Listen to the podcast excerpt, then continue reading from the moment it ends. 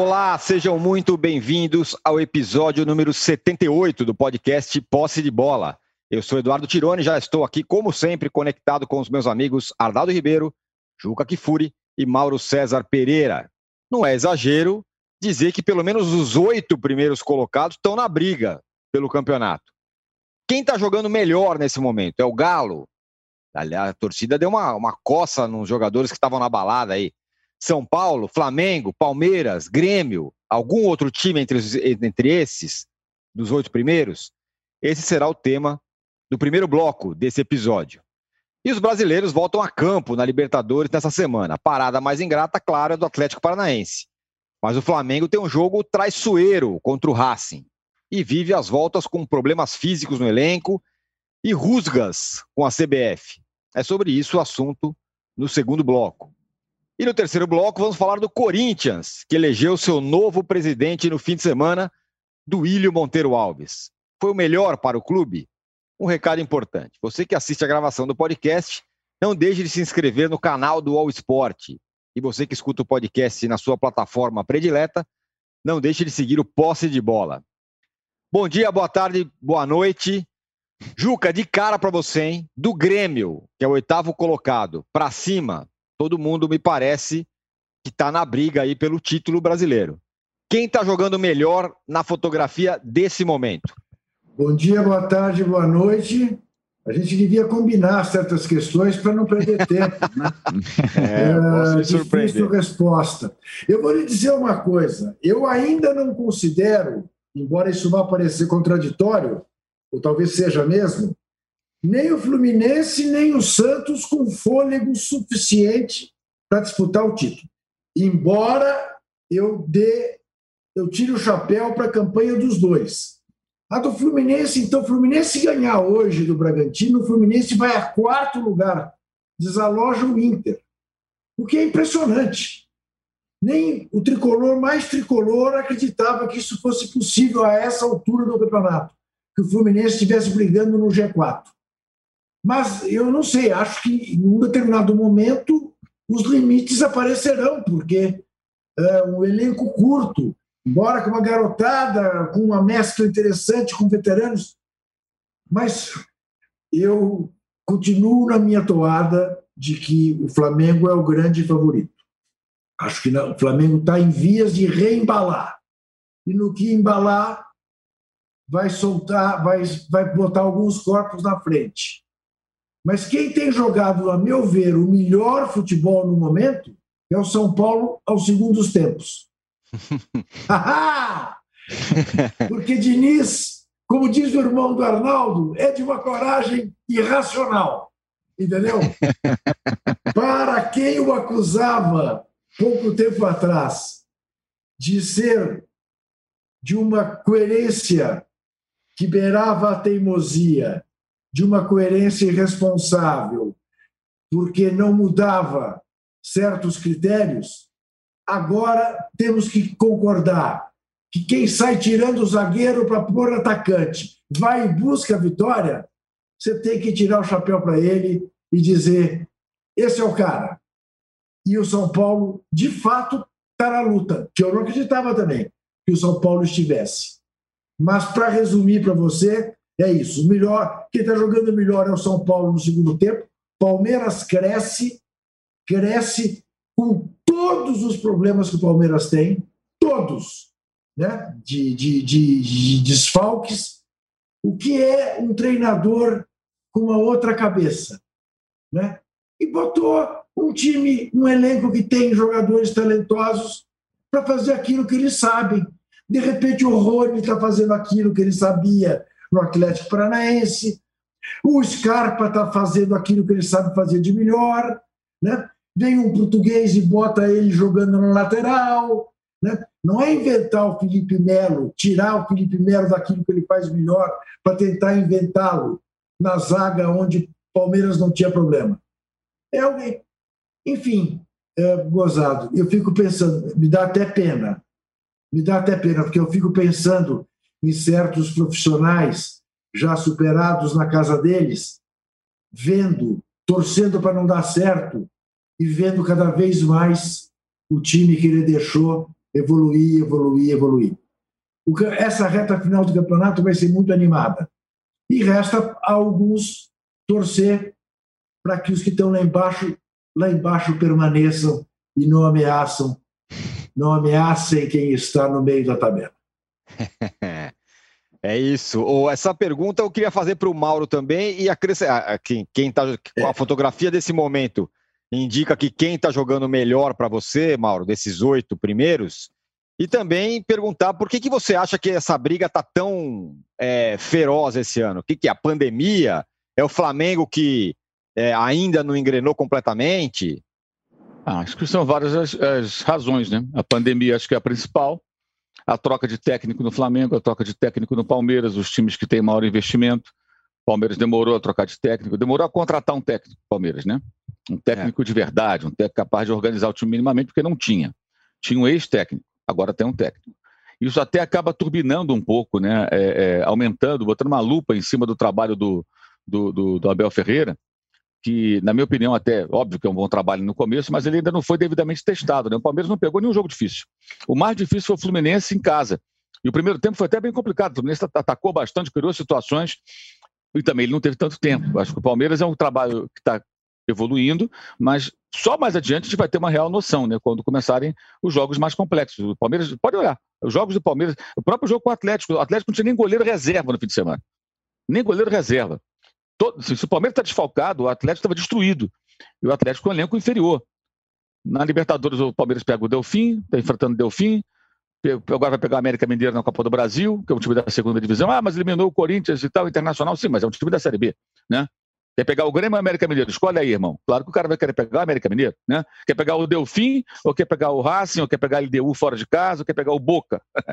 não, quero pegar o Delfim. Então, o Palmeiras, isso é óbvio, isso não é uma opinião, isso é uma constatação. Então, é, isso pesa também. É, o, a, a, a, Covid, que afetou a, várias equipes, agora nas últimas rodadas pegou o Palmeiras, ela vem paralela a uma sequência de jogos menos complicados, ou até mais fáceis. Né? Então, acho que o trabalho do Abel Ferreira, a gente vai ter uma noção mais exata mais adiante. Houve um progresso, já houve com o Andrei Lopes. É óbvio que iria acontecer com, com o técnico português, que já pegou a casa até mais arrumada pelo Cebola. Antes, sim, aquilo ali era nada. Mas isso a gente vem falando desde o ano passado. Né? Só os amigos do ex-treinador, né? muitos na imprensa ele tem, né? que defendiam arduamente, porque não é possível que a pessoa veja aquele time jogar, visse aquele time jogar, e, e, e não conseguisse perceber que era um desperdício tremendo. Então, acho que tem esse detalhe. Você pega, então, Palmeiras ainda precisa ser mais observado. O Flamengo trocou duas vezes de técnico, né? E essas mudanças provocaram também alterações muito profundas na forma de jogar por conta da, do comportamento do, do Domenech, né? Que chegou, repete o Jesus, muda tudo, aí perde cinco, aí conversa com os jogadores, aí muda novamente, aí depois ele faz de novo do jeito dele, quer dizer, foi uma loucura. Acabou que não funcionou, muitos gols sofridos, foi embora. O Rogério está no quinto jogo até para trabalhar no paralelo com o Jesus, que todo mundo faz o tempo todo com quem chega para treinar o Flamengo, no quinto jogo, o Jesus tinha perdido para o Emelec 2 a 0 em Guayaquil. Ou seja, a situação do Jesus no seu quinto jogo era mais complicada do que a do Rogério. E tinha uma eliminação de Copa do Brasil, como o Rogério tem. Então, assim, é, vai repetir? Vai ser próximo do que o Jesus fez? Nem precisa ser igual. Né? Se for próximo, já coloca o Flamengo numa situação é, muito forte dentro do campeonato. O São Paulo, São Paulo, eu, eu, não concordo com o Juca. Eu acho que o São Paulo fez um bom segundo tempo agora, mas não tem jogado bem. Os últimos jogos de São Paulo não foram bons, na minha opinião. Ceará, é, Vasco, é, esses empates não foram bons jogos. Agora, contra o, o segundo tempo desse jogo contra o Bahia, o São Paulo foi bem, venceu merecidamente. Acho que foi até uma atuação bem mais convincente, né? com grande jornada do Reinaldo Luciano. Né? Reinaldo muito bem, né? ofensivamente muito bem. É o problema de sempre. O Reinaldo marca mal, mas ele é um cara que cruza bem e tal e foi muito esperto na cobrança daquele lateral ali, que, ele, que não é o lateral jogado aleatoriamente na área. Ele bateu buscando um companheiro que estava dentro da área, aí bateram cabeça os zagueiros e o Luciano muito bem foi lá fez aquele gol muito bonito para abrir o placar. É, acho que é completamente diferente da bola que é despejada na área toda hora. Então você tem assim, várias situações. O Grêmio cresceu três jogos invicto. o Grêmio vai fazer o quê? De repente vai, pra, vai priorizar o mata-mata? Normalmente é o que acontece. E o Inter, que vinha remando, perdeu o seu treinador. E aí fez uma escolha também muito ruim. Aí a queda. Então você vê que loucura que é. O, o, quem não trocou de técnico foi o São Paulo, foi o Grêmio. O Palmeiras trocou, o Flamengo trocou, o Inter trocou, o Atlético também não trocou, né? no, no, campeonato, mas trocou nesse ano, né? O São Paulo chegou antes do brasileiro, ainda no Campeonato Mineiro, mas chegou nesse ano, não está desde o ano passado. Então são muitas mudanças. Acho que isso cria essa confusão, com tudo muito mais, muito mais próximo do que o normal, e uma certa imprevisibilidade. Agora, no ano passado, você viu, o São Paulo, se vencer seus jogos, ele vai a, a quantos pontos? Vai a 46, não é isso? Tira 5 do Galo. Não, mas quanto que ele soma? Deixa eu ver aqui. São, o São Paulo tem seis pontos a disputar em relação ao líder. Ele tem Isso. 41, ele vai a 47 se ele vencer esses jogos. Isso. O 47 era a pontuação do Palmeiras, vice-líder no ano passado, com 23 jogos. O Flamengo já tinha 52. Só é. para dar uma ideia de como, nesse ano também, o rendimento dos times está menor. Né? O líder não tem tantos pontos. Isso se o São Paulo vencesse os jogos. Ele ficaria igual ao hum. Palmeiras, que era o segundo colocado, cinco pontos atrás do líder. Então, hum. é, é, um campeonato que está todo mundo mais próximo. Acho que a média, o aproveitamento é menor. E essa temporada com a Covid também, né? Você perde um monte de jogadores de uma hora para outra, afeta todo mundo. Especialmente os times que têm menos elenco e tudo mais. Desde o Goiás na primeira rodada até agora. O Vasco perdeu agora o Germancano, ao que tudo indica, que deve confirmar hoje. Né? É o positivo que teria acusado, ia fazer um segundo exame. Não, sem sem se dizer que falta o apoio da torcida, né, irmão? Ainda tem isso, para tem alguns torcida. Clubes, para alguns é. clubes isso é essencial, né? Para alguns times, né? São muitas interferências, né? Então acho é. que isso faz com que o campeonato fique dessa maneira. Mas acredito que quando chegar na virada do ano, 27 28 rodada, não vai ter esse bolo todo. Aí acho que deve desgarrar aí quem realmente vai brigar pela taça. Ô, Arnaldo, eu também hum. quero saber de você, quem está jogando melhor. E também quero saber se agora o São Paulo é o. que agora virou candidato ao título também. Também é o malvadão do momento. Arbitragem, blá blá blá. é, eu acho que quem está jogando melhor, é, pegando o recorte aí do mês de novembro que está acabando, é, os mais regulares do mês, e não por acaso os vivos nas três frentes, são Grêmio e Palmeiras os três uh, campeonatos que eles disputam vivos. É verdade, o Mauro salientou que o Palmeiras tem a questão dos sorteios que facilitaram essa empreitada, sobretudo quando o time teve o surto do coronavírus, os sorteios, talvez com cruzamentos mais difíceis, o Palmeiras tivesse dificuldade. E hoje eu vejo eles, um, digamos, sobrando um pouco, sabe, nos jogos, em alguns jogos. Grêmio e Palmeiras. É, o São Paulo não está vivo nos três torneios, mas está vivo, em, curiosamente, bem vivo em dois torneios, talvez num. num o, o Juca falou que o torcedor tricolor fluminense não imaginava que o clube tiraria dessa situação. O torcedor tricolor São Paulino também não. É, que o time tivesse na semifinal da Copa do Brasil e na liderança por aproveitamento brasileiro pode ser de fato na quinta-feira se o São Paulo vencer o Goiás, o São Paulo assume efetivamente a liderança do campeonato. É, antes de entrar na questão do malvadão, eu acho que tem duas coisas que os companheiros falaram que são importantes nessa temporada atípica que favorecem, entre aspas, o São Paulo. É, a questão do Covid, é, que o time até agora não teve um surto significativo que permitiu que o São Paulo fosse o time mais inteiro do Brasileirão.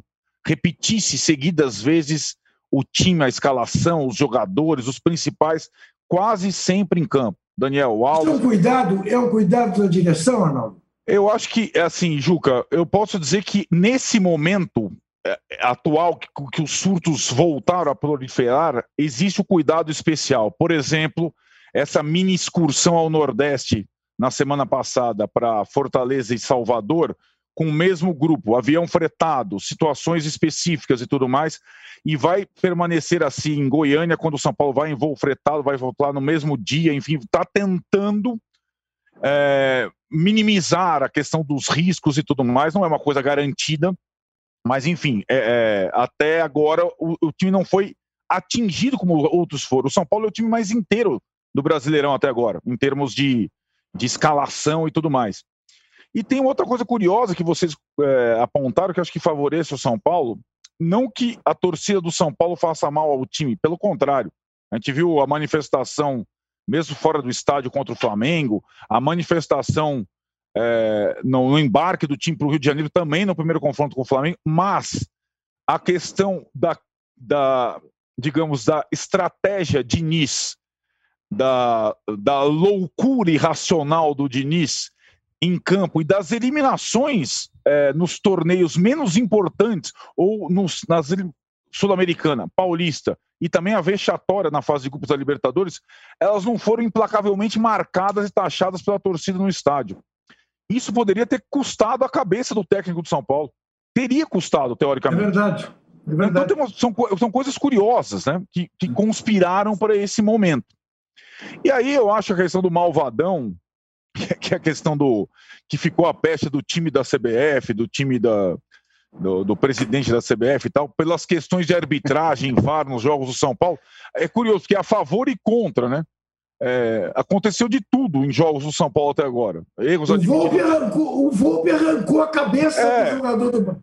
Teve, teve, depois, depois da questão da polêmica do erro de direito no jogo do Ceará, teve logo depois Bahia e São Paulo com a discussão do lance do Volpe. É, no jogo São Paulo e Atlético, o São Paulo perdeu. Um dos dois que o São Paulo perdeu no campeonato teve o gol anulado do Luciano e tudo mais. E assim vai. Tem jogo do São Paulo, tem pênalti a favor, pênalti contra tem de tudo. Mas um time que está 14 partidas invictas, só perdeu duas no campeonato, é, e faz a campanha que faz, não é por acaso. Né? Poderia, se fosse um recorte menor, você poderia até falar. E que, e que venceu com autoridade no brasileiro dois dos principais concorrentes, o Flamengo e o Palmeiras, nas casas de Flamengo e Palmeiras, é, não é por acaso. A campanha do São Paulo não é por acaso. Né? Acho que São Paulo não, tem... sendo que no caso do Flamengo, com dois pênaltis contra, né? Com dois pênaltis contra e tudo mais. Quer o goleiro dizer... pegou. É, o São Paulo é curioso, né, Ju? O São Paulo teve muitos pênaltis contra no campeonato, mas nenhum entrou. Vários. Dois contra o Bragantino, dois contra o Flamengo. O, o contra o Bahia contra no Bahia. primeiro turno no primeiro turno no Morumbi, né, Tirone, que o, o Voo pegou o pênalti de Gilberto, também foi polêmico esse pênalti, marcado para o Bahia e o, o Gilberto perdeu. Então tem esse enredo todo. Agora, é, eu não sei se o São Paulo, se essa maré a favor é, continua nesse período. O Mauro falou do recorte, o recorte do final do mês.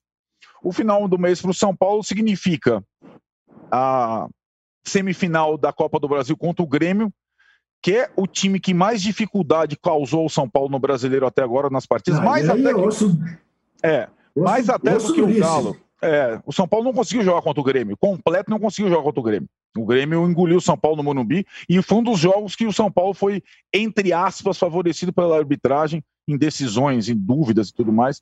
É, então tem esse recorte. Estará o São Paulo em 31 é, de dezembro é, na classificado para a final da Copa do Brasil e na disputa da liderança do brasileiro, se ele aguentar mais um mês nessa toada e virar dia 31 nessa condição que está agora, classificado para a final da Copa do Brasil, aí você vai falar, cara, é, o que está acontecendo nessa temporada? Né? Tem um desafio aí de um mês e para assumir a liderança do campeonato efetivamente e para tentar a cartada contra o Grêmio no final de, de dezembro, dias 23 e 30. Ô, Juca, é, no meio de semana, como o, Mauro, o Arnaldo acabou de falar, teve lá polêmica do VAR e tal, do gol. Fim de semana teve de novo. Eu acho que aqui a gente vai ficar divididos sobre o lance. Para você foi pênalti? Ah, Nós quatro. Para mim foi, para mim foi pênalti. Eu, eu, eu dava o pênalti. Para mim também. Então, eu tô com eu você. Expulsava o ainda mais. Então, é curioso, né? É, é, o que eu quero, eu quero chegar onde? Que talvez indique que, esse, que, que ah, não é uma, um complô e tal. Porque aqui, por exemplo, o Mauro acha que não foi. O Arnaldo também acha que não foi. Eu e você achamos que foi. O Salve achou que não foi. A Renata Ruel, da SPN, achou que foi. Enfim, é aquele lance que aí pode ser qualquer coisa, né? Pode, pode então, indicar. Mas aí eu lhe diria o seguinte: não tivesse o São Paulo feito todos os protestos e o Bogest de não ir ao STJD, eh, eu não sei se a arbitragem teria sido tão condescendente ao não marcar o pênalti. Porque tá bom, eu reconheço que há essa, essa divisão entre os especialistas. E diante disso, não há como não acatar. Quer dizer, basta, não precisava nem de ter um crítico de arbitragem achando que foi e outro achando que não foi. O simples fato entre nós três, entre nós quatro, de dois acharem que não foi, para mim, então, realmente admito que é um lance de interpretação. Para mim é claríssimo. a irresponsabilidade, a violência né, e o erro. Não que ele tenha querido dar o um murro no Hernando, mas que ele deu, deu. E, e como aqui não estamos julgando intenções, julga-se o que aconteceu concretamente, não cabe dúvida que ele atingiu o jogador do Bahia com um murro. É pênalti. Uhum. É pênalti pela violência. Tchau e benção. Cartão vermelho. Eu, eu, eu tô com você. Eu também acho que foi. Na hora até comentei esse jogo, eu, eu, eu achei que foi. Agora, Mauro, isso que o Juca falou é, é um pouco que a gente conversou aqui naquele debate muito quente, inclusive da sexta-feira. O São Paulo é, toma uma atitude, não, não vou entrar na justiça, tá, no tapetão, tá, tá, tá. Na rodada seguinte, num lance polêmico, é, ele é, vamos supor, beneficiado, então pelo menos a marcação foi a favor dele, mesmo num lance polêmico. É, as pessoas vão fazer várias associações, né? Eu prefiro não, não, não, não desenvolver nada a respeito disso, porque não, não, sei até que ponto o Voaden se deixa levar por isso. Um árbitro experiente. E o Weber achou que foi, acho eu que ele achou, foi ele pediu, ele sugeriu que o árbitro de campo fosse olhar o monitor. Se ele achasse que o lance não foi nada, né? Não foi pênalti, ele não, não teria chamado, creio eu, né? Se ele chamou, é porque eles tinham, inclusive, uma diferença de pensamento. É um lance polêmico, um lance discutível. O que me incomoda é pessoas dizendo, São Paulinos dizendo, na rede social especialmente, que não, que absurdo discutir. Não, não é absurdo discutir. É, é um lance discutível. As opiniões vão ficar divididas nesse lance. Então as pessoas vão discutir. Né? Claro que muitas vezes a discussão está contaminada por clubismo, por torcedor, é, é, natural que assim seja. Mas mesmo aqueles que querem analisar de uma maneira bem neutra, eles vão ter opiniões diferentes. É o que está acontecendo exatamente aqui, creio eu.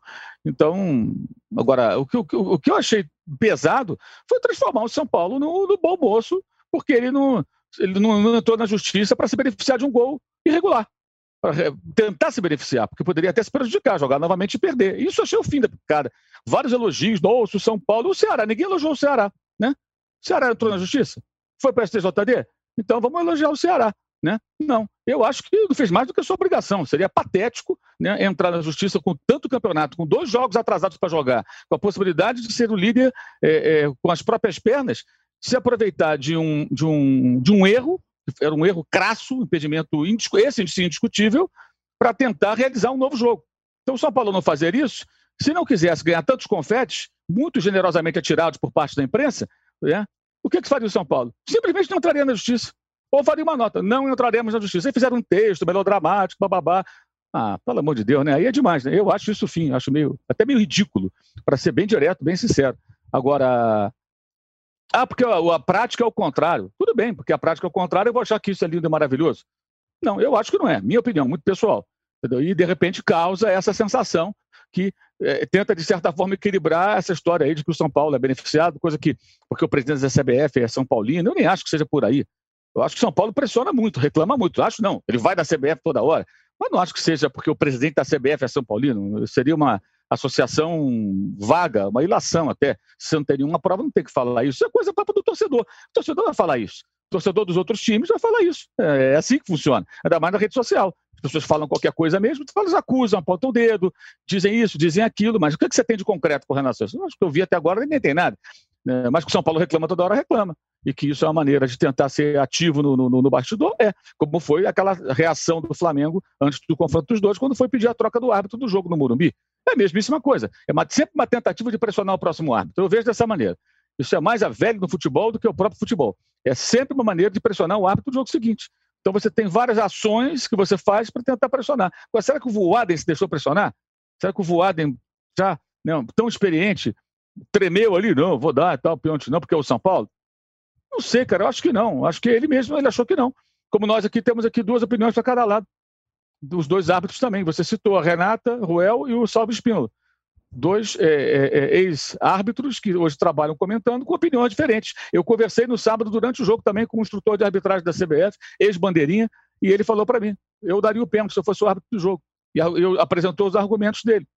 Eu falei: eu achei que não, por isso, isso, isso, como escrevi até no meu blog no próprio sábado. Então, é um lance discutível. Mas é evidente que na rede social os torcedores vão dizer o quê? Ah, só fez isso porque é o São Paulo. Ah, é, como vira e mexe é o Flamengo. Acabei de dar um bloco aqui cedo aqui num, num bobalhão aqui na internet que veio com aquelas tabelas ridículas. Flamengo é o mais beneficiado pelo VAR. Ainda hoje, também parte da imprensa diz isso, o torcedor vai dizer também. O time tá, manda para mim. Porque, ah, porque eu sou Flamengo, eu não sou o Flamengo, eu não sou o presidente do Flamengo. Aliás, colocaram um vice-presidente lá agora lá que está gerando revolta de muita gente, que é um cara aliado às velhas práticas lá, aos velhos cartolas. Né? É o governo de coalizão do Landim, né? Tem isso também. Uhum. Eu dou tanta pancada de dirigente do Flamengo, que eu me diria outra, pancada, né? E, e, e, os caras ainda acham que eu tenho que ser o representante. Eu sou apenas sou rubro-negro, mas não tem nada a ver com esse negócio que os caras fazem lá. Ah, porque é o mais beneficiado. O VAR não beneficia. Se o VAR é corretamente utilizado, ele corrige um erro. Ele não está ali beneficiando A ou B. Quer dizer, as pessoas ainda usam essa expressão, mas quando a própria imprensa usa, antes do torcedor, ela está quase que legitimando isso, que é o jornalismo do clique, né? essa porcaria que os caras fazem o tempo todo para tentar forçar a barra. Aí quase que dá um ok para o camarada fazer esse tipo de raciocínio. Isso tudo muito ruim no futebol, gente. A gente fica discutindo mais isso do que o é. jogo. É isso que é, isso é, é uhum. péssimo, né? Mais isso do que o jogo. O jogo discute muito menos. A gente tem uma Libertadores aí bombando, jogo amanhã, jogo do Santos, jogo do Flamengo, tem um Inter contra o Boca chegando, e esses assuntos ficam, sabe, uhum. sempre ali na, na, no topo, né? Por conta justamente disso, né? Perfeito, tem razão. Falaremos, inclusive, dos jogos da Libertadores é, no segundo bloco, mas eu quero passar só uma outra coisa para o Arnaldo, que é o seguinte: por falar em pressão, Arnaldo, a torcida do Galo, torcedores do Galo, foram lá dar uma prensa nos jogadores do Galo que estavam na balada e os caras pegaram os caras na saída da balada porque estavam lá no meio de, da pandemia, indo para a noite. Que coisa, hein, meu? É, é, antes desse fator, só para complementar o que o Mauro falou, é, a questão do VAR amplifica isso tudo. É, o VAR amplifica o debate raso. Essa é a questão. O VAR amplifica o futebol via arbitragem, o VAR amplifica a interpretação, o VAR amplifica. O VAR veio para nos ferrar. É, e acho que isso estava tão claro que para mim é.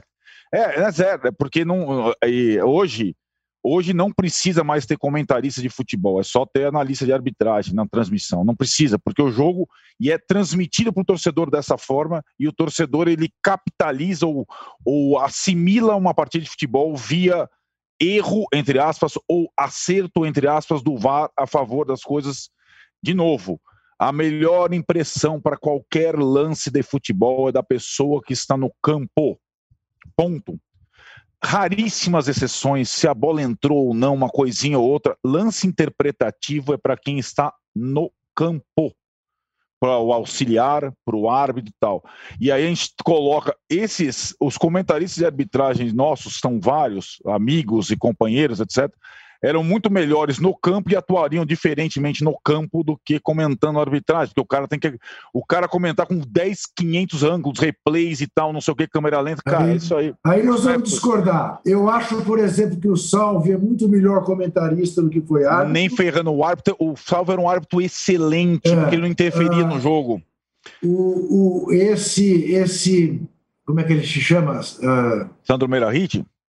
É tão ruim numa coisa como foi na outra, é, é gozado. É, ele comentando, você fala, aí está justificado todos os erros que ele cometeu dentro de campo.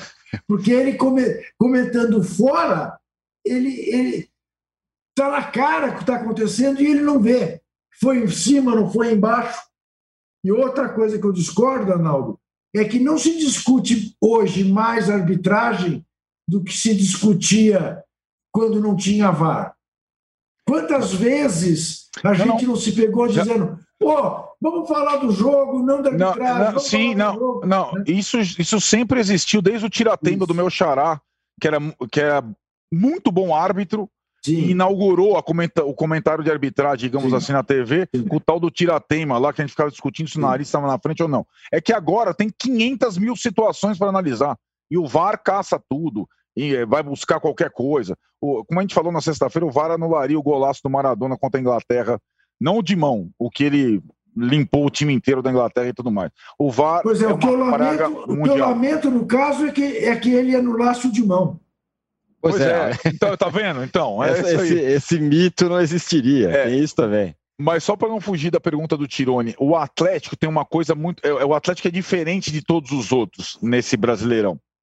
Ele só tem o Brasileirão desde que o São Paulo assumiu. Ele não ganha o Brasileirão desde 71 e ele tem um calendário muito diferente dos outros. E tem um, uh, tem um colega que trabalha com futebol que tem uma tese muito interessante, a, a cilada da frente única do campeonato, é, você ter só um campeonato com semanas e semanas de trabalho. Não para treinador que sabe trabalhar, o Sampaoli sabe trabalhar, mas para jogador de futebol. Por quê? Porque tem, entre aspas, muita folga, muita brecha, muito pouco comprometimento. É, então você tem muito espaço para fazer coisa. Pra, você tem, ué, e assim, os caras são jovens, os caras são não sei o que lá.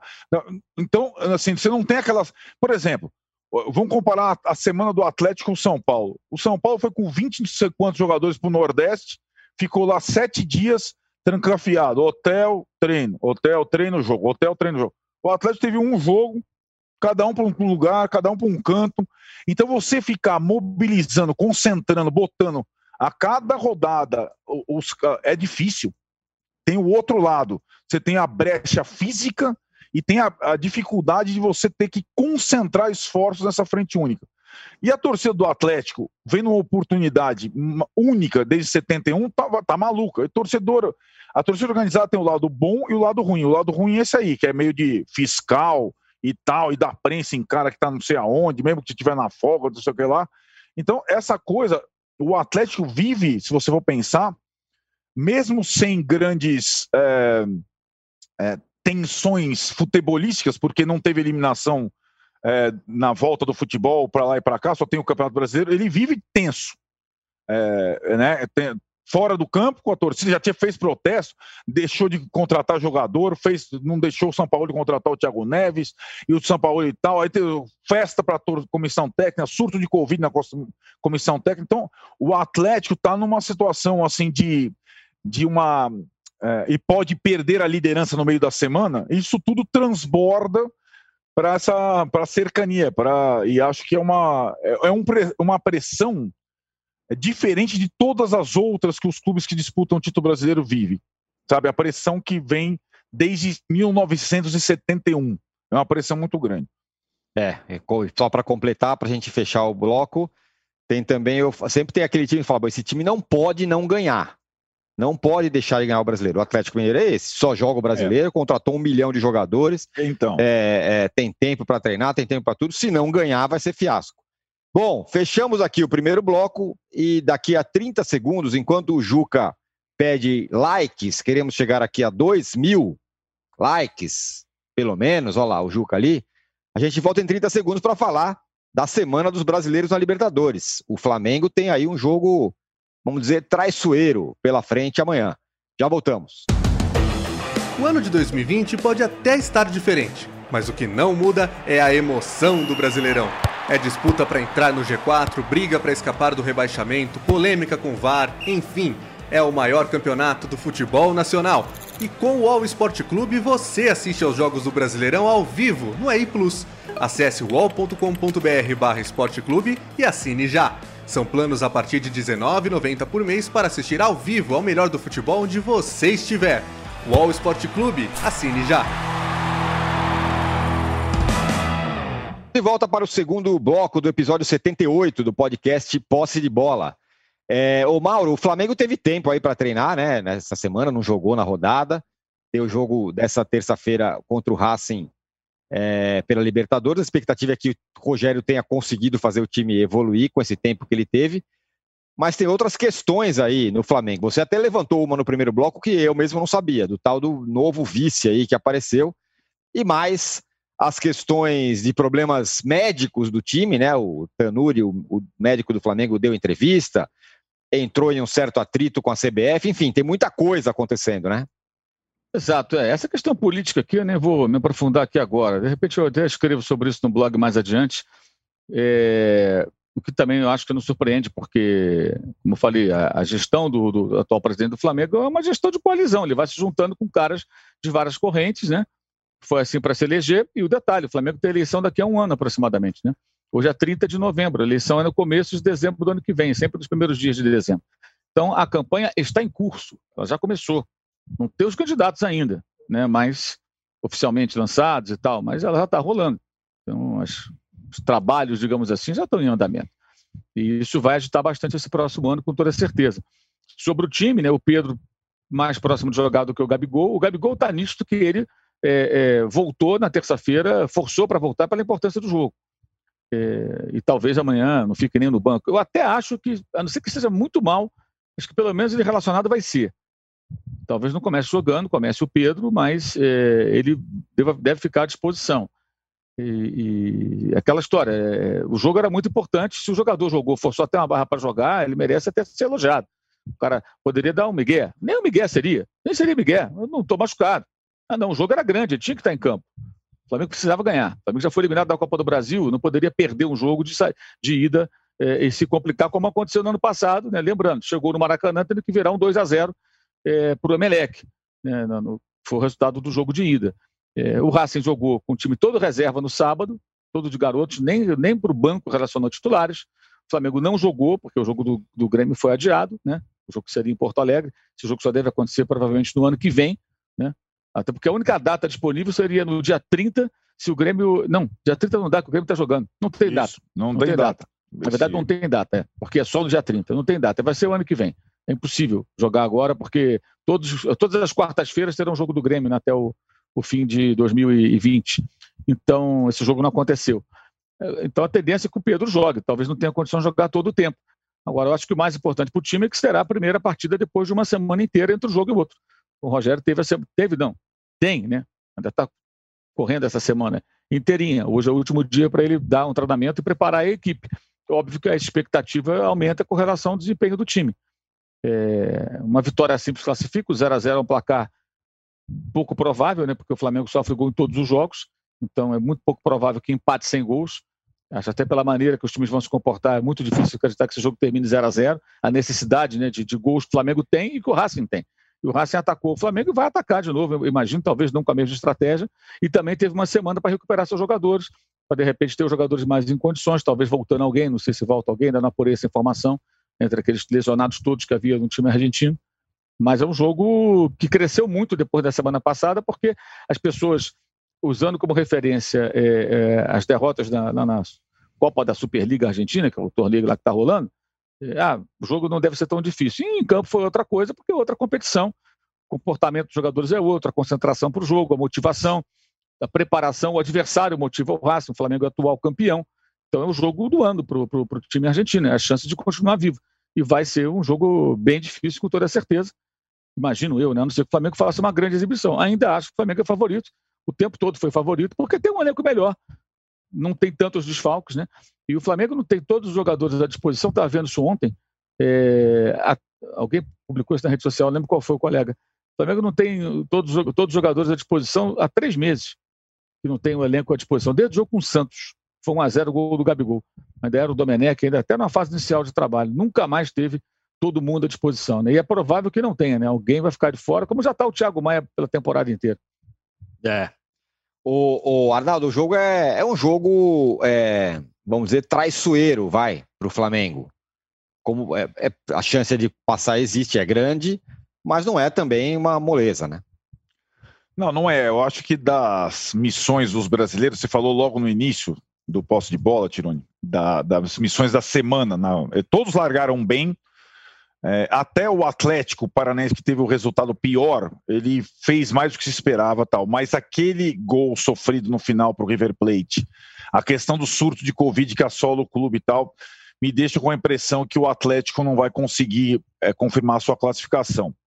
É, fora o Atlético, todos os outros é, tem, que jogaram já tiveram uma primeira partida acima da expectativa. Não digo acima da expectativa talvez em termos de resultado, mas de desempenho até. Então eu coloco assim o Santos, o Grêmio e o Palmeiras virtualmente na próxima fase. Só não chegam lá se acontecer desastres, né? É, Palmeiras e Grêmio venceram fora com sobras. O Santos não venceu com sobra fora, mas teve uma vitória absurda em Quito que ninguém ganha lá e está jogando bem. Então acho que deve confirmar sua classificação. O jogo do Flamengo foi no meio do termo no meio termo, aliás, na, nessa situação. Foi um empate, foi um bom resultado, mas é, o, o, adversário, como disse o Mauro, apresentou mais dificuldade, então já não é, não é a fava contada, né? Que, que os outros devem ter. O Flamengo, e aí eu acho que vai contar muito mesmo esse período é, inédito de, de preparação para um jogo. E aí acho que o Flamengo, o Flamengo acho que tentou fazer isso de mobilização e concentração para o confronto com o São Paulo, pelo menos no primeiro jogo para a Copa do Brasil. Só que não tinha, o técnico tinha acabado de chegar, não tinha tempo para treinar, era só na mobilização no discurso.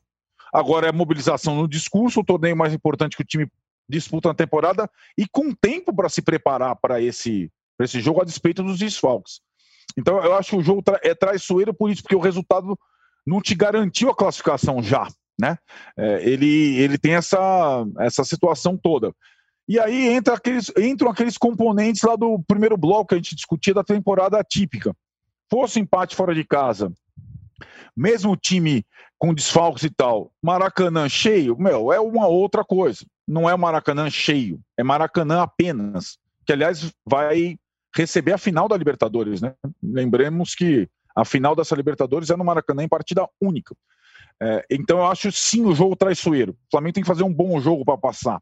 Tem que fazer um jogo concentrado. Tem que fazer dos, dos. Tem que fazer o melhor jogo desses últimos todos que fez. Talvez tenha que fazer o melhor jogo que fez com o Rogério Senna até agora, sabe? É, teve bons momentos com o Rogério Senna, alguns, talvez nem jogos inteiros, mas bons momentos. Mas acho que para classificar numa situação dessa, tem que fazer um jogo inteiro bom para se garantir na próxima fase. E aí, né? E aí, aquela situação contra Boca ou contra a Inter, que começam agora nessa semana o confronto, o jogo adiado lá pela questão do Maradona. É, o Inter pela toada é, ladeira abaixo, é, o, torce, o próprio torcedor colorado não está acreditando, embora seja a última tábua de salvação, e o Boca é, numa situação de, de concentrar esforços na Libertadores, vai ser um baita duelo é, se você fosse perguntar assim na, na, teoria, eu apontaria Flamengo e Boca Juniors na próxima fase, o que seria um jogo imenso, mas ainda tem água para rolar. O Juca, e é um jogo especialmente para o Rogério Ceni que fica muito importante, né? Porque o, o, o Flamengo já não está mais na Copa do Brasil, eliminado pelo São Paulo. A Libertadores é, é aquilo que o torcedor do Flamengo mais deseja o Ceni acabou de chegar, assim, é, pensar que o time possa ser eliminado agora também ia ser um baque muito grande logo no começo do trabalho. Eu queria também saber de você, tirando o, o Flamengo, dos outros times, e o Atlético Paranaense que a gente já falou um pouco, dos outros times, você acha que alguém tem chance, e o Inter que não jogou, você acha que alguém tem chance de não passar? Grêmio, Santos? Não, eu acho que o jogo mais perigoso é exatamente o do Santos na Vila Belmiro, porque é contra o adversário mais qualificado. Mas estou de acordo que o Santos depois da vitória que teve lá extraordinária, é favoritíssimo. Né? Eu acho que todos seguem, menos o Atlético Paranaense e o Inter. Uh, e não estou muito preocupado, é claro, não sou rubro-negro.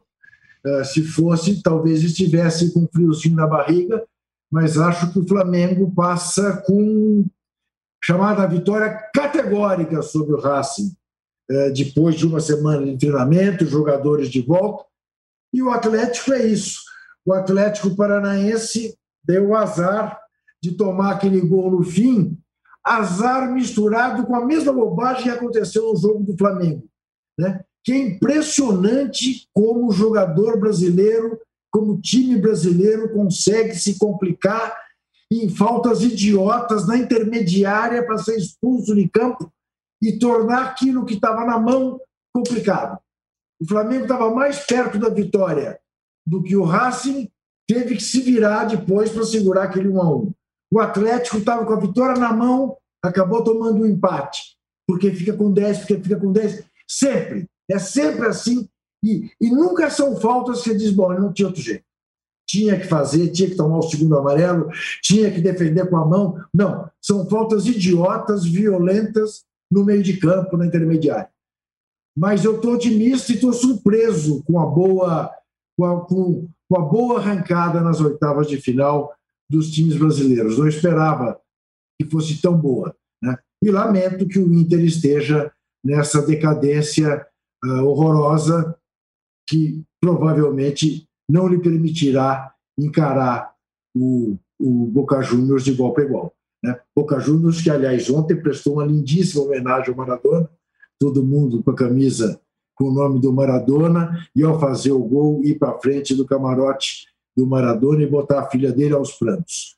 Como eu queria registrar a morte do futebol, como diriam Arnaldo Ribeiro e Vitor Birner, que estão acabando com o futebol, do cretino, que não tem outro nome para dar para ele.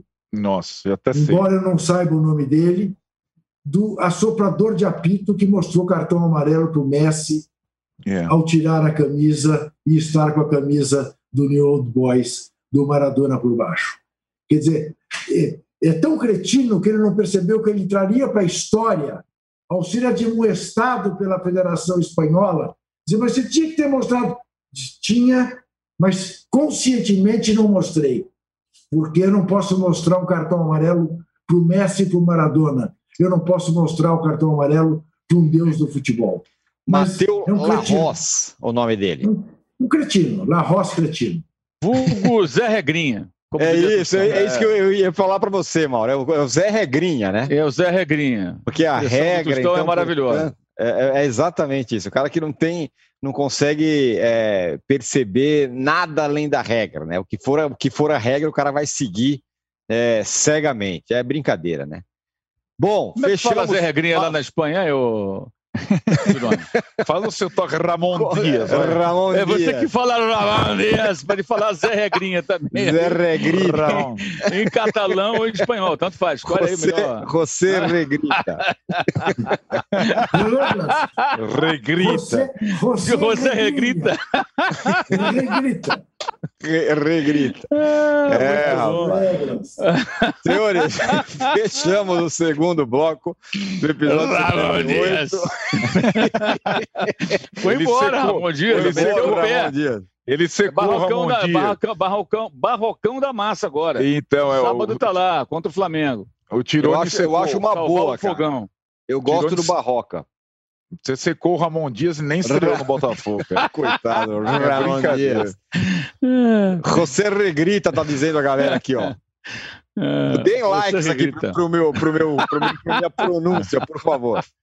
Voltamos aí em 30 segundos para falar da eleição no Corinthians. Mauro, ô, Mauro, que barato, né? O âncora falando La Ramplas. É, é. Barcelona? É, olha, rapaz. O âncora é, internacional. Ele volvemos, só comenta futebol para o exterior, Juca. Ele comenta para 70, 70, é, 120 países. É maluco, rapaz. É, tá pensando o quê, meu irmão? Não é fácil, não, rapaz. é o âncora. Já, já voltamos. Baixo Clero é o podcast de política do UOL. Toda semana eu, Carla Bigato, converso com os comentaristas Maria Carolina Trevisan e Diogo Schelp sobre temas que dominam a pauta política brasileira. Você pode ouvir o Baixo Clero e outros programas do UOL em uol.com.br podcasts, no YouTube e também nas principais plataformas de distribuição de podcasts. Estamos de volta para o terceiro bloco do episódio 78 do podcast Posse de Bola. Sério. O Posse de Buela. O Juca. o Juca, o... enfim, temos um, um, presidente novo no Corinthians, do William Monteiro Alves, o candidato do cara da situação, o Andrés. O Gobi, que era a oposição, acabou ficando em terceiro lugar. Eu posso fazer um merchan? Claro. Eu recomendo a todos a leitura deste livro. eu tenho ele aqui, ó. O meu tá ali, ó. Tenho, o meu tá aqui também, tá no okay, quarto. O meu tá aqui, o meu tá é. aqui na minha estante. Porque é pegar. esse fim de semana foi um espetáculo. eu perdi de Porto Alegre, passando por São Paulo é. Corinthians. Agora, nos cingindo aquilo que nos traz aqui, é, a eleição no Corinthians foi dessas coisas que se fala. Como é que você explica que ganhe quem endividou o clube uma dívida impagável? Prometeu pagar o estádio em seis anos, agora diz que vai pagar em 25, né? porque dizia em 14 que até 20 estaria pago, e agora a promessa é 39, 2039. Deixa o time de futebol perto do rebaixamento e ganha a eleição. É, é. é eu, eu diria o seguinte: a melhor frase é essa: o Corinthians não tem sócios, tem cúmplices. Cúmplices. Entendeu? É, por quê? Porque quem tinha uma proposta de saneamento, quem tem a vida particular resolvida, sem rolo, ficou em terceiro lugar. Todos os demais que ganharam primeiro e segundo lugares têm vidas pessoais absolutamente desregradas do ponto de vista financeiro. Então, é muito evidente que o Corinthians é meio para esta gente. Ganhar a eleição. Né? O que coloca não apenas aquilo que nós já discutimos aqui um milhão de vezes, como o modelo associativo está superado, como o que é pior, é o modelo associativo restrito, porque não dá ao sócio torcedor o direito de ampliar essa eleição. Você não tem a dúvida, basta ver, né, embora eu não veja, mas me contam que aconteceu, que está acontecendo, que nas redes sociais está uma insatisfação brutal com o resultado da eleição. Quer dizer, porque é claro, o torcedor está dizendo, mas como é que vão manter é. essa gente que trouxe o Corinthians na situação em que ele está? Mas é tal história. A voz do povo é a voz de Deus. Né? Era melhor Deus ter ficado mudo, mas não ficou, se manifestou. Está aí. Eu gosto muito desta frase. O Corinthians não tem sócios, o Corinthians tem cúmplices. O time de, sei lá, 25 milhões de torcedores, a gente não sabe exatamente que número é esse, né? mas 2.500 pessoas resolvem os destinos. Dá nisso. É, o, o Mauro, você tweetou, ou falou, ou escreveu uma frase que eu achei muito boa, né? O, o corintiano gosta de viver perigosamente, né? Pelo menos esses aí do colégio eleitoral gostam, né? Porque nada justifica, justifica a, a, dentro de um pensamento minimamente lógico, né? De quem quer o bem do clube, nada justifica a eleição de um candidato apoiado pelo presidente licenciado, que não está licenciado, porque ele tem um cargo de direção, né? É sensacional isso, né? É, Estou me licenciando, é. me afastando. Aí aparece diretor de futebol. Mas que diabo é isso? Vai embora, pô. Né? Ah, não, tá lá. O osso ninguém quer largar. É óbvio que a partir do momento que você elege um candidato é, dessa situação apoiado pelo presidente que está licenciado, mas continua fazendo parte do clube, ele, no mínimo ele tem uma influência nisso, ele continua tendo influência. Ou seja, os caras que pegaram a dívida do Corinthians e levaram a um nível assustador em pouquíssimo tempo, sem título, sem nada, e tem ainda, é, são responsáveis pela aventura do estádio, e é sempre bom lembrar, a aventura do estádio, por quê? O estádio poderia ter sido construído em outro, é, é, de uma outra maneira, sem encalacrar o clube, então, se o torcedor do Corinthians tinha um sonho de ter seu estádio, ele poderia ter, é, ser erguido de uma outra forma. E aí acabaram entrando numa aventura de Copa do Mundo, essa coisa toda. E quem participou disso foi o ex-presidente, que voltou a ser presidente, agora está licenciado, junto com o Ricardo Teixeira lá atrás, quando o Morumbi deixou de ser a sede, passou a ser o novo estádio do Corinthians e aquilo explodiu num custo absurdo. Né? Sem contar outros envolvimentos políticos e tal, o Lula, que era presidente da República, o Debrecht, enfim é um rolo que o Corinthians não precisava ter se metido. Ele poderia ter concebido o seu estádio de uma outra forma. E agora o tamanho desse buraco, por maior que seja o clube e a sua capacidade de faturamento, ainda mais com a pandemia, é um problema muito grande, gente. E continua contratando, né? Aquela coisa, esses caras não vão é, aplicar no Corinthians, pelo menos não dão nenhum sinal de que, vão fazer, de que venham a fazer isso, o remédio amargo. O remédio amargo é aquele lá do Flamengo de 2012, 2013. Uhum. Time mais ou menos, pagar as contas, recuperar crédito no mercado, alavancar a receita e botar a casa em ordem. Dois, três, quatro anos aqui tomando esse, Vê um remédio, você que entende de remédios antigos, o, Chirone, qual, fala o remédio, o remédio ruim aí, aquele ruim pra caramba, aquele que a criança, quando a mãe vem com a colher assim com o remédio, ela já sai correndo, se tranca. Emulsão, emulsão Scott, é isso aí, então, Juca, boa. Então, Nossa é isso. Esse, esse medicamento aí, ninguém quer tomar, cara. Entendeu? Ninguém quer tomar. E essa gestão, o Mário Gobi fez parte também, né? Foi terceiro colocado na eleição. Ele fez parte disso tudo aí. Ele foi presidente enquanto o estádio estava nascendo e o presidente está se afastando agora é, é, é, era o homem do, da arena, né? Mas agora eles estão rompidos. E ele estava com um discurso nessa linha, né?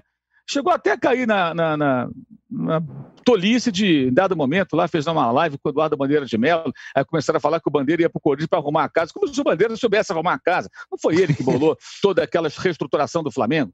Obviamente não foi ele, não é o perfil dele, ele não é um, um administrador, ele é um funcionário de carreira aposentado do BNDES.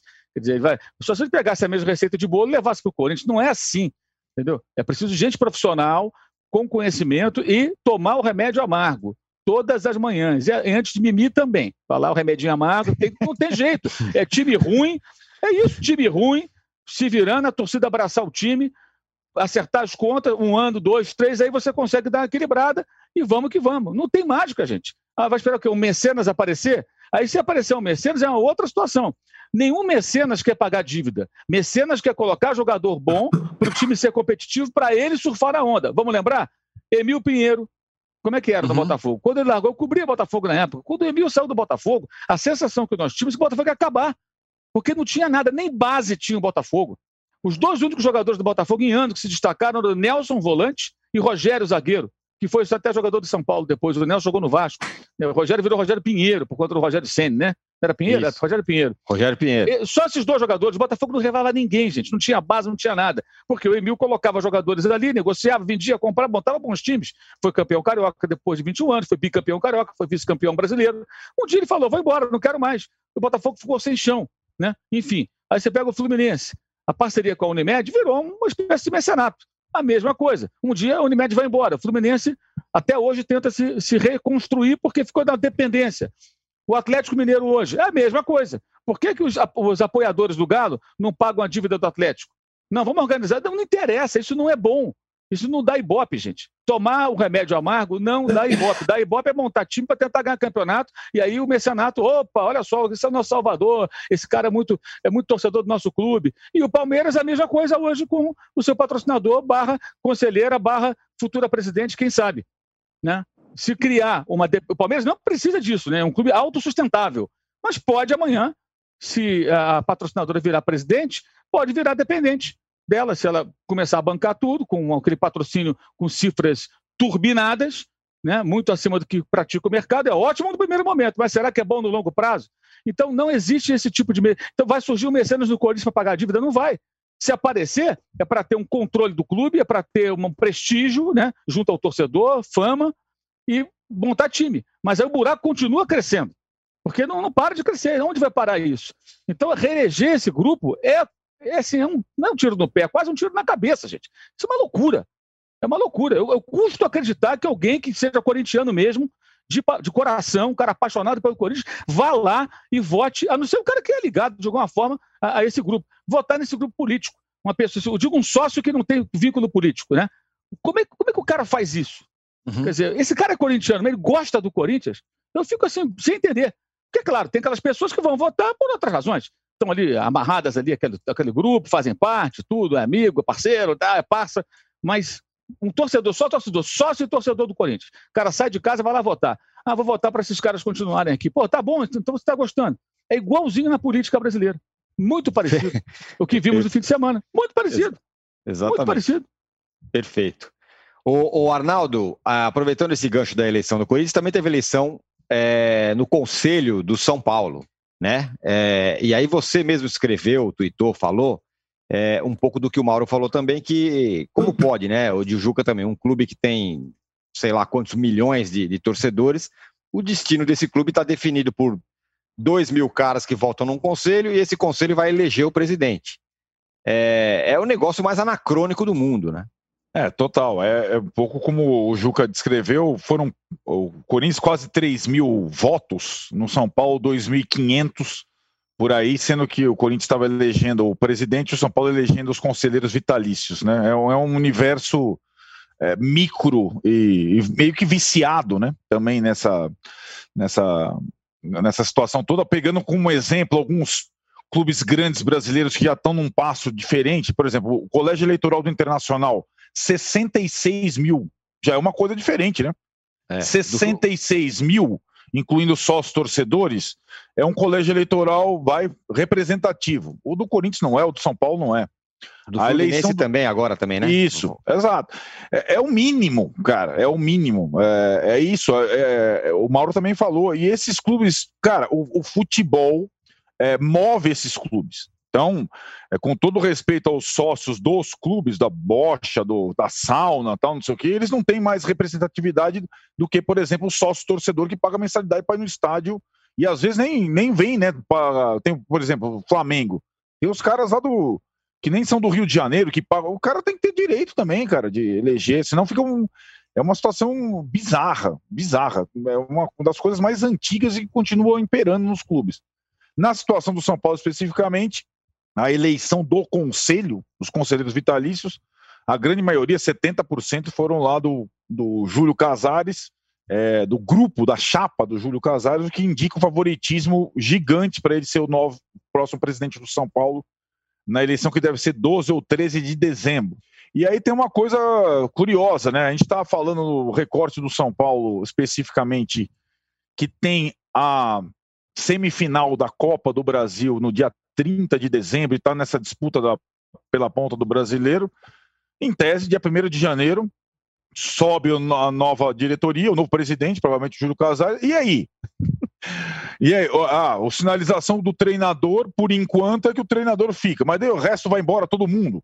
A diretoria de futebol, que está no meio. Né, tem, tem, ninguém perguntou essas coisas até agora, porque os caras estão lá interessados em convencer o conselheiro da bote, da sauna, a votar nele. Não... O resto, cara, o quem vai decidir o futebol provavelmente no dia 31, né, Juca? No dia 31. O Arnaldo começa, é... Arnaldo começa é... por aí, Arnaldo, percebe? A gente até se acostuma com certos absurdos. Faz sentido, Arnaldo, em 2020, você falar em conselheiros vitalícios? Isso, é. exatamente. É. Você falar em vitacialidade para qualquer coisa no Supremo Tribunal, no Senado é, Federal, exato. no Hospital das Clínicas, no raio que os partas. Faz uhum. sentido? Nenhum. Você... Nenhum. E é isso que impera é na, isso, na, grande, é grande maioria dos brasileiros. E o torcedor, cara, ele fica à mercê disso tudo. É essa a questão. É. O torcedor fica à mercê disso tudo. É, e é um. É, um é, é bizarro. Vários clubes brasileiros têm eleição nessa virada de ano. O Corinthians já teve a dele, outros terão. E raras exceções o sistema é um pouco mais inclusivo, digamos assim, raras exceções. Isso. É, o, o, futebol brasileiro fica no meio do caminho, né? Não é como o futebol é, super profissional, que o cara é o executivo e ganha salário. Em alguns clubes até é, mas. São Paulo é, é né, por exemplo. Não, não, mas o clube que é empresa, entendeu? Que aí precisa ah, dar lucro, sim. precisa não sei o que, ah, tal, como é na. É. Ou, e também não é o, o, o e fica nesse, nesse meio do caminho. É meio profissional, mas aí tem esses caras vitalícios, essas coisas. É um negócio realmente é, impressionante. Senhores, é isso, hein? Fechamos aqui o episódio 78 do podcast Posse de Bola. A gente volta na sexta-feira, já com todo mundo classificado na Libertadores. E temos muita coisa para falar mais Campeonato Brasileiro, um monte de coisa que tem pela frente. Valeu, Juca, Mauro mais, e Arnaldo. O jogo mais Fala. importante do meio de semana é no Castelão. Fortaleza e Corinthians. É isso? Lá, é um ótimo resultado para os dois. É, é a luta ali no meio da tabela. Os dois estão ali, Exatamente. nono e décimo. Isso. Deviam combinar. Fala, Ju, fala, Mauro. Não deixa de mandar uma saudação para o José Regrita antes de ir embora. um abraço carinhoso para José Regrita e nós volvemos na. Como que é sexta-feira em espanhol? Viernes. Viernes. Viernes. Estaremos de volta. Abraço, passada. Valeu. Chega ao fim esse episódio do Posse de Bola. Lembrando que você também pode conferir mais opiniões e análises nos blogs dos comentaristas do UOL. Posse de Bola tem pauta e produção de Arnaldo Ribeiro e Eduardo Tironi. Edição de áudio de Amer Menegassi e coordenação de Diogo Pinheiro.